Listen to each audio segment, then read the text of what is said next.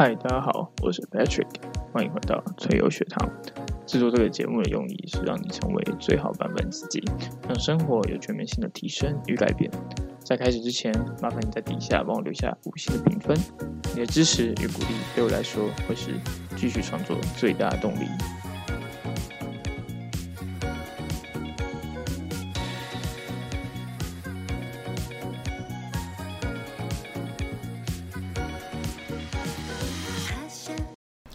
Hello，大家好，我是 Patrick，欢迎回来退休学堂。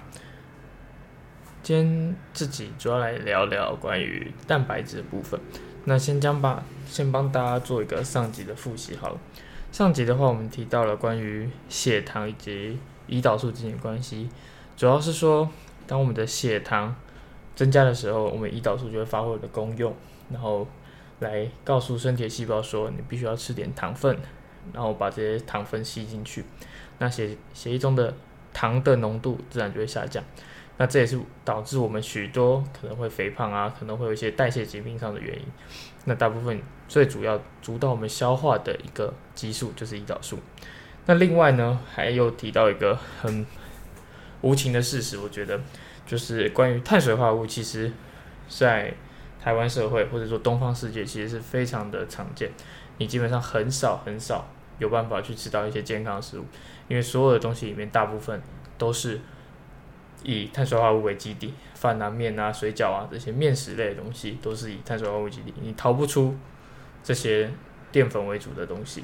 那除非你花比较多的钱，或者是你就甚至就是没有吃东西，或是大家觉得以前觉得比较健康的观念，吃青菜等等，那基本上碳水化合物还是构成我们整个东方社会的主食的。其中一个要素，那所以我们今天要讲 protein 就就是讲蛋白质就非常的重要，因为蛋白质其实，在现实面来讲是非常少取得，而且是相当贵。那我们等下会提到，那我们等下会先分几个部分来为大家介绍蛋白质这件事情。那第一个的话，主要就是关于它的成分，OK，它做什么功用，它有对身体上有哪些帮助。那再来的话是它的效应，OK，还有。它就是它到体内之后会有什么样的一个激素的反应，还有会到什么身体上什么样的一个生物的作用。再来是现实面的部分，OK，实际上我们要怎么取得这些蛋白质，或者是要怎么买，要怎么料理。好，接下来我想要提及一个饮食法。那当然饮食法我们在后面的章节也会特别来拿出来比较。不过我们现在就是先就我们现在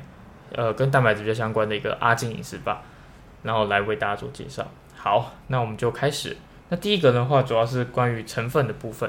那蛋白质的成分其实它是一个生物化合物的一个统称啦，它因为它是一个非常大的分子，那它可以从很呃很多个单元的小小的的东西组成，或者到几万的小分子组成，所以它的差距量是很大。就单看它是什么作用。好，那我们都知道，其实人类基本上都是有二十种，或是有些。课本会有二十二种的氨基酸组成，那相关的氨基酸可以在 Google 上可以查查到。那如果你是读这个三类相关科系、生化相关科系，你可能就会把二十个氨基酸的，包含它的简写啊、它的缩写啊、包含它全名、包含它的结构，可能都把它背起来。那实际上在这些在应用上，就会你就会遇到很多很多关于在市面上产品就有很多关于氨基酸这件事情，你要补某些氨基酸会有某些效果，因为的确，我们很多激素都是由氨基酸作为前驱物来做合成的。OK，所以有些人会说，你吃，比如说含或比如说火鸡、牛奶这些含色氨酸比较多的、tryptophan 比较多的的一些食物，你就会造成你的睡眠会睡得比较好。那其他的像是可能你去吃一些呃色氨酸前驱物，那你就会造成你的血清素含量比较高。所以它会跟我们的激素会有点点相关。所以呃，有时候你可以去看房间上非常多的卖这种氨基酸的东西的，所以可以去参考一下。所以我只要讲说蛋白质的最的里面的的构成要件就是氨基酸，我们就是一个一个氨基酸去把它堆叠起来。那我们会因为它不同的氨基酸的形状，OK 的间接的疏水性、亲水性的关系，所以它会变成不同的形状。所以我们简单，如果你是有上过生物课，大家就知道蛋白质的。这个二级结构就是所谓的的这个阿发，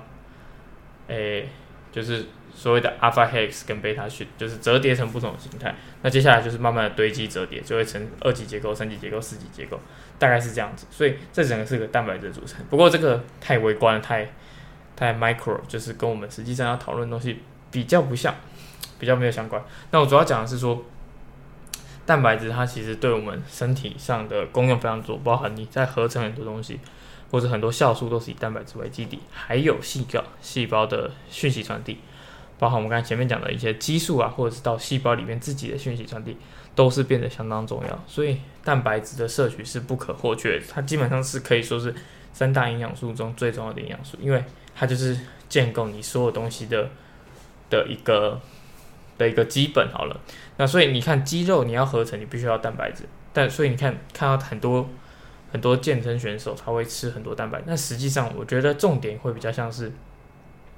你要去知道蛋白质它其实是一个做一个骨架骨架的概念，OK，它就是做一个骨架，就是你要去合成一个东西，你必须要先有一个架构，它是里面的架构。那碳水化合物就是一个养分，就是里面的工人的概念。所以我整个结构图应该会是有碳白蛋白质来组成，但是你吃的碳水化合物呢，就是我们刚才说会冲你的肝糖，就是有点像是有工人进去帮你工作，帮你把这个里面的。储货货物，或者把你的仓库把它填满，所以大概的碳水化合物跟蛋白质的的实际上比喻大概会像是这样子。那它主导了很多关于酵素嘛，然后细胞传递，然后包含很多代谢作用很重要。那它重要的点就是在于说，它是影响我们身体的生理机制的非常，就是非常多的面向，然后很多地方我们都需要它，所以蛋白质的摄取就不可或缺。那当然。我们可能会听过很多关于什么蛋白质吃很多的问题，所以你就会想说，那我蛋白质是不是要吃很少？或者你又看到一些关于健身的一些文章啊，或者一些营养学文章，他会跟你说蛋白质要一天吃几克啊什么的。但我我自己是觉得我没有我没有办法给出这样的建议，因为我觉得我没有办法为各位负起这样子的一个责任。但是我觉得可以给你思考的点是，你可以去了解说，大概蛋白质，我就是你可以先去检视你自己的蛋白质到底。吃的是多少？吃了多少？因为其实大部分人的蛋白质都不够，再加上自己没有训练，所以导致肌肉就很容易在老年的时候变成一个肌少症状况，一直流失的情况，就变成肌肉很少的状况，那就会导致很多很严重的问题。好，那除了刚才讲的这个肌少症问题以外呢，其实还是有很多关于蛋白质的部分，我觉得或是补品，我觉得最基本就是。你只要把蛋白质补好，其实基本上你在生理方面的需求、饮食方面的补足就是相当足够。那我们等下下一章节会讲油的部分，也会非常重要。那现在讲的蛋白质呢，主要就是关于你一餐中最重要不能省，但它没有很多，它量费大概就是在你百分之二十到三十帕的样子。那我们就可以稍微讲一下所谓的好的蛋白质跟不好的蛋白质。那其实我觉得。蛋白质它本身就是一个很昂贵、很奢侈的一个东西。其实简单讲就是肉了，对啊。那如果你是吃素，那我不想跟你吵架，但是我只给我只能给你一个建议，就是说，植物里的蛋白质是比动物来说是比较难吸收。当然你会说动物会有一些毒素什么的，所以我觉得大家自己去衡量。但我觉得最终来讲，动物的摄取途径还是比较效率跟比较实际的方面。对，因为我们就不能考量这么多，全部都考量，那没有一个完美的食物。所以，好蛋白质的话，主要其实就是以新鲜为主，主要就是以干净为主，就是它没有加很多东西在里面。比方说，你可能会觉得，呃，我去吃个炸的咸酥鸡好了，那里面明就有肉啊，它也是蛋白质啊。可是实际上，咸酥鸡外皮就是一个碳水化合物嘛，那里面才是肉，所以相对来说它含量不是很高。但是如果你真的没得选，比起吃甜不辣，可能咸酥鸡真的会好很多。好，所以，呃，这边要讲的事情就是，好的蛋白质呢，基本上就是以我们看到的这些生鲜的肉品为主。OK，那记得就是有些常常你会有些细菌感染啊，或者很恶心的，记得就是你要看一下它的储存环境，有些是冷藏，有些是冷冻，这些一定要去注意好，不能说让它变质啊或坏掉，因为蛋白质是很容易受到。比方说受到热，比方说受到一些化学药剂的刺激，它就很容易就变形。那变形，它就变成一个不好的蛋白质，那就会让你吃下去之后既没有效果，又会让你身体造成很不舒服、很不舒服的一个状况。那其实我觉得以台湾现在来说，最好的一个蛋白质摄取来源大概就是鸡蛋。大概就是鸡蛋。那你要说吃素，可能蛋奶素就可以接受。然后你要买肉，可能就会比较麻烦。那你买蛋，啊可能现在也缺蛋，所以比较麻烦。但是我觉得蛋是一个很好摄取方式。你我会用的方法就是我会一次煮很多水煮蛋，然后把它冰到冰箱里面，然后你每次就带几颗，带几颗随身吃，或者你可以先把它剥好，那你每次就挖几颗出来吃就好。好，那接下来我讲一下这个关于蛋白质的一些效应，还有它在生里面会有的反应是什么。好，那蛋白质比较重要的是说，因为蛋白质它就是会导致我们的的胰岛素上升的一个很重要的原因，就是胰岛素也会受到蛋白质的刺激，而且是程度上是跟碳水化合物没有什么两样。所以，呃，我们之前不知道有没有提过。关于胰岛素如果太多会造成阻抗，阻抗就会造成肥胖，或是造成糖尿病。简单来说是这样一个因果关系。那所以你可能就会想说，那蛋白质吃太多会不会造成它这个胰岛素的阻抗？答案是其实不会。原因是什么？因为原因是当你蛋白质吃下去的时候，它并不像碳水化合物只有胰岛素分泌，它还有肠泌素的分泌。OK，肠泌素这个东西可能大家不太理解。那肠泌素我简单讲就是它是一种肠胃道去分泌的一种。激素就跟胰岛素很像，但是呢，它会让你有一个饱足感。所以，我们当你吃很多碳水化，呃，所以当你吃很多蛋白质的时候，你的身体除了收收到一个刺激，就方说，哎，你要合成，你要合成，你要把能量啊跟蛋白质吸收到你的细胞里边以外，你还会感觉到一个很饱的感觉。所以，当你吃了太多的肉，就比较容易饱。这也是为什么。如果你去吃到饱，你想要吃少一点，就是先去加肉。你先吃很多蛋白质，你这样等下的碳水化合物就塞不下。因为碳水化合物的饱是靠的是什么？靠的是让你撑大，胃撑大，然后有一个反馈的物理性的反馈感。那如果是这个蛋白质的饱是一种自然的神经上的饱，那当然还有一种你自己觉得饱的饱。但这个我们会在下一集详细讨论。所以告诉你，就说蛋白质它主要就是由呃会有。这个 insulin 的分泌就是我们的胰岛素的分泌，还有肠泌素的分泌。那一个会让你饱，一个是会让你的，一个一个是会让你身体也进入到一个合成的状态。好，所以如果你是要断食，OK，你是要断食，断食期间为什么不能吃蛋白质？为什么？因为就是因为蛋白质，如果你断食前就是希望胰岛素降到一个水低水平，但是如果你吃了蛋白质，比方说吃了茶叶蛋，比方说你喝了杯豆浆。那你这个时候胰岛素就跑上来了，那我们就达不到我们所谓的让胰岛素维持在低点或者说不分泌的一个状态。所以我会建议，如果你要吃碳水化合物，或者是你要吃蛋白质都 OK，都 OK，只是你就是尽量集中在一起吃。那因为当你一起吃的时候，你就可以让你的胰岛素一起分泌，那这时候就是让身体一起把蛋白质跟碳水化合物一起吸进去，一起对你的肌肉做一些合成作用。那当然也有一些研究指出，我自己也要用的方法就是，当你在运动完过后，你身体需要修复嘛，所以这个时候会建议你吃三比一到四比一的一个碳水化合物比蛋白质的比例，会是对你身体的恢复以及吸收是比较好的。OK，三比一到四比一，所以就是碳水化合物三，蛋白质一，或碳水化合物四，然后蛋白质一。你可以看这个产品后面的表包装，它都会写它的克数，所以看这个它其实是要对你肌肉的合成还有修复来说，因为你复原其实是需要蛋白质，但是如果你需要能量充电。你需要的是碳水化合物，所以以这样的状况来说，就一起吃会是对你身体是比较好的。那再来，除了我们刚才讲的这个这个胰岛素的分泌，还有肠泌素的分泌以外呢，其实这个蛋白质呢，它会有办法，它在消化的时候其实就是一个很复杂的过程，因为你看它是一个很大巨大的结构。那当我要把它拆解的时候，我必须要经过前层层的关卡，先把它就是先先你要先想一个肌肉它有那么多纤维，然后你要把细胞膜破坏掉。啊，蛋白质流出来，好，流出来之后，我要把蛋白质这个结构破坏掉，破坏掉之后，它可能还有三级结构，还有二级结构，还有一级结构，我每个键都要把它打断，我才有办法吸收我们这个氨基酸部分。那氨基酸部分可能就还还要再切切切切切，就是还要把它切成几个部分来利用。好，那这个详细的我们可能可以参考生化课本，我这边就不多谈。不过这边可以很重要的一个点就是，你看我们刚才这样讲下来，这么多的一个步骤很繁琐吧？所以其实对你的消化道也是一样，你消化道在消化蛋白质的时候，你看你可能吸收，我们说蛋白质的的热量是一公克四克嘛，对不对？一公克是，哎，sorry，一公克是四大卡。那你看一公克四大卡的情况下，你消化非常的耗能，所以你可能实际上对你的身体来说，你可能只增加一点一滴大卡到两大卡。所以实际上它并不像碳水化合物是，你吃了四公四公克，但实际上对你的身体效应可能超过它四四大卡量。但碳水这个蛋白质是因为你肠胃道会花很多能量去为了消化蛋白质自己本身，所以导致了很多很多的能量的损失，所以导致你其实如果你用热量观点的话，蛋白质会让你越吃反而其实你吸收没有那么多，但是你也同时又容易达到一个饱的状态。好，那我们以上就是关于这个蛋白质在身体里面的一些生化效应。那接下来我讲一下现实面的部分。好，现实面的部分其实就我刚才有提到几个，第一个就是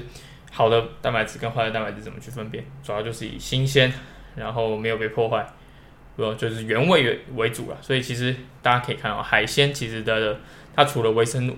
呃维生素很多以外，它的蛋白质含量也是非常高。但很建议大家去吃鱼啊，吃这些海产，但是前提就是如果你是住在比较没有偏海边的城市的话，那你可能。吃到鱼海鲜的机会就比较低，因为或者是说品质可能不太好，那你就可以转往像是肉类的方面去摄取。那肉的方式，我觉得建议传统市场当然可以啦，因为我自己有去传统市场买一些肉，只是传统市场我都会尽量当天吃完，因为传统市场的保存条件可能就不是那么好，它都是比较新鲜。当然可能早上现宰，那我早上可能六七点去买回来，那我可能晚上就把它煮掉，就可能不会像这种连锁大饭店会卖多很多。这种包装好的肉，那你就可以可以把它存很久，并在冷冻库。那这也是一种方法，就是看你个人方便。那大概就是这个就是这个好的蛋白质跟坏的蛋白质的差别。那接下来就是其实蛋白质就是真的唯一一个问题，就是它太贵了。你可以看到，呃，我觉得如果你有时间，可以去夜市逛逛看，你可以发现一件事情：碳水化合物都有够便宜，有够便宜。就是为什么它可以那么便宜？一个可能十块、二十块、三十块。那可是肉类的，你看一个鸡排，从以前五十块，现在就九十块、一百块，甚至有些到一百五。就是鸡排而言，它就是肉，就可以那么贵。可是欧阿米说永远都是四十五块、五十块，对吧？当然物价会上涨，问题是他们两个差距就是这么大，所以可以知道肉的差别跟实际上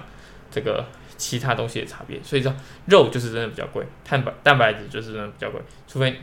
呃，其实你也很难去找到这些这些很。便宜的蛋白质其实很少，真的很少，因为蛋白质的产生真的就是非常的艰辛的。那你说吃人工合成的蛋白质可不可以？当然可以啊，但是你就要去看它的品质嘛。因为其实如果你仔细去看，有一些蛋白质的来源，除了蛋白粉这种纯化过的东西以外，OK，如果你说你可能要吃某些某些呃人工色，或是诶，我之前有听过一个例子是那个藜麦，大家都觉得藜麦是一个很高蛋很高蛋白的一个一个。一个怎么样？一个食物好了，然后就甚至有些人会可能称它叫超级食物，但是实际上你去看它这个藜麦，它主要还是碳水化合物为主，它只是蛋白质高于其他碳水化合物，所以和你又说它高蛋白质植物，但实际上它就是还是碳水化合物，所以大家去分清楚，我只是蛋蛋白质，跟我吃了相对比较多蛋白质的碳水化合物，这个要分清楚。好，那所以它就是主要就是贵了。如果你有实验，就是花一百块看你可以吃到什么肉嘛。看你可以找多少克蛋白质，这个是最难的。OK，当然你要说灌蛋白粉，它可能是最便宜的。不过我觉得蛋白粉因为它的生成还有它的制成的关系，可能就第一个不那么美味，第二个就是它可能实际上它的成分不见得会被身体吸收，因为就我们知道肠胃道是比较难搞，因为你有些菌虫嘛，那这些菌虫可能就会习惯你平常吃的，要么是什么肉啊，什么鸡肉、猪肉、牛肉等等的。的的这种消化方式，它不见得会喜欢这种粉状精致的东西，就跟我们之前讲的一样，身体可能还是不适应太精致的东西。所以我觉得蛋白粉你可以当做，如果你真的不行，就是把它冲碳用，但实际上你就不要把它烤了，把它想成它是一个可以取代你正常摄取蛋白质的一个管道好了。OK，那再来最延续刚才讲的蛋白质，它最重要的东西就是保存，所以你我建议你家里冰箱要大。OK，没有冰箱就去买一个，或者想办法生出一个来，因为冰箱非常重要。因为当你要大量买蛋白质省钱的时候，冰箱就变得像那种，可以冰冷冻、冰冷藏，它的品质就会相对的可以保持住。所以你可以看到，有些人他可能就可以有一个超级大冰柜嘛，就我梦想也是买一个冰柜的冰箱，然后把所有的肉啊、鱼啊什么的，一次就可以买很多很多，然后就把它放放进去，每次都反一点出来找，这样就很方便，然后又很经济实惠，这样子。就不用那么搞，刚每天都去买菜。那接下来呢，就是诶，我们刚才有提到植物性的观念，植物性的这个蛋白质，其实它在科学研究上其实还是有点有一点小小的争议啊。不过我觉得大家可以去用逻辑思考一件事情就好。如果你植物这么好被动物吸收的话，那植物不是早就灭绝了吗？就是其实我一直是在演化学观点上，植物其实为了它自己的繁衍，它会有一些防动物的机制，就是阻挡动物去吸收它自己的蛋白质。当然，你可以说豆腐啊、豆浆啊，这些都是有蛋白质。那但是它实际上就是，如果你单吃植物，你需要的量非常多，那大部分你都会吃纤维先吃到饱，那你肯定也没有吸收到什么蛋白质。那在第二个点就是植物会有一些激素，这大家要注意，尤其是豆类制品，现在的。有一些雌激素在里面，当然我觉得还是有一些疑虑，所以我就比较少喝豆浆，因为我觉得豆浆可能对身体不是好。我觉得如果你钱的足够的话，建议就吃牛肉；如果你只要吃肉类摄取蛋白质，就吃牛肉就可以解决所有的东西。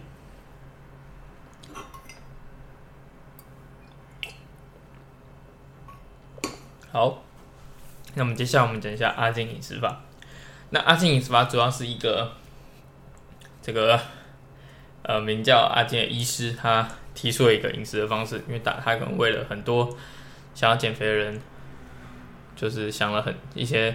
指引饮食的指引。那他主要的诉求就是，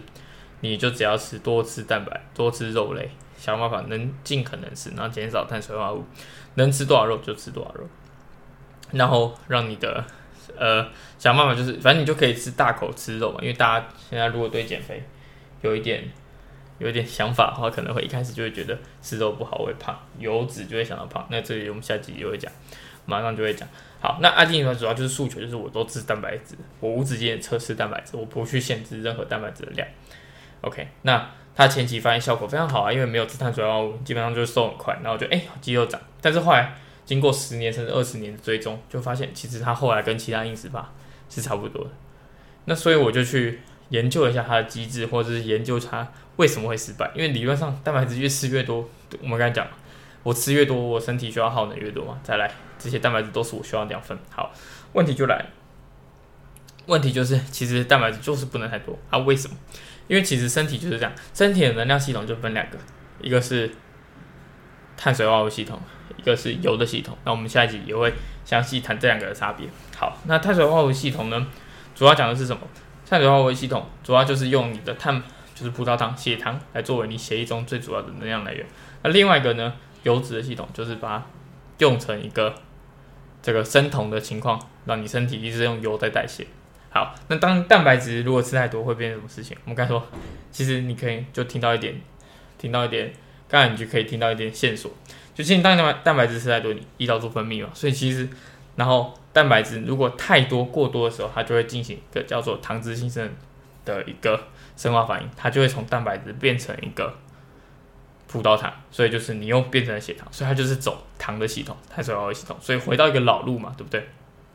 你回到一个老路，你除 你蛋白质太多，你就最后变成糖，那糖我们刚才讲过，之前讲过，它就会变成脂肪，所以它还是会造成你的肥胖，所以它才会会有复胖的状况。那另外一个点就是因为它刺激胰岛素，因为当你没有限制你的饮食时间，你胰岛素一直很在高点的时候，你还是会造成胰岛素的阻抗，对吗？你还是会造成胰岛素的阻抗，那胰岛素的阻抗就会导致可能接下来的糖尿病，或者是肥胖，或者三高等等情况产生。所以这个阿金饮食法有问题的地方就是第一个，它是会刺激胰岛素，再来这个蛋白质会走糖脂形成。好，接下来第三第三个会比较神奇一点，就是有人去研究关于蛋白质吃很多会造成什么生化反应。因为我们知道，其实细胞传递路径其实是有非常多种，有不同的 pathway 啊。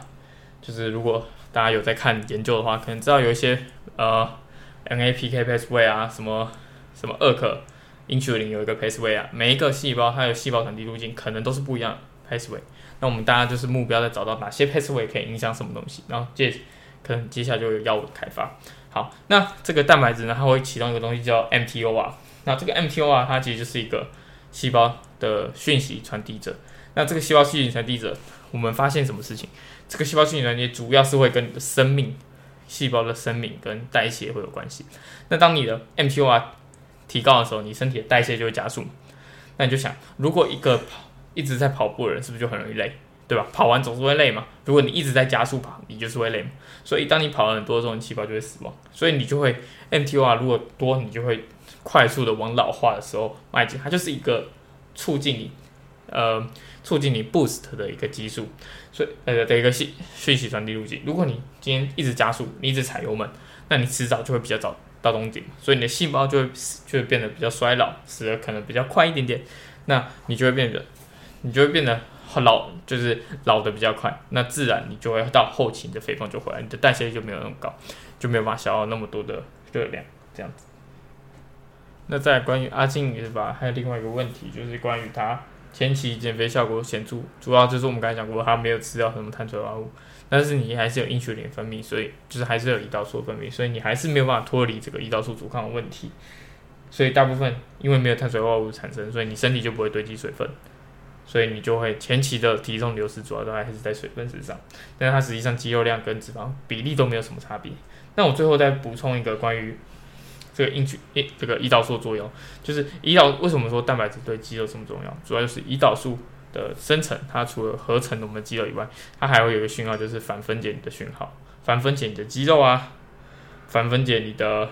你的一些组织啊，它主要就是一个合成的技术，让你身体是往一个正向合成的技术去前进。好，那所以大概这集就是讲了关于这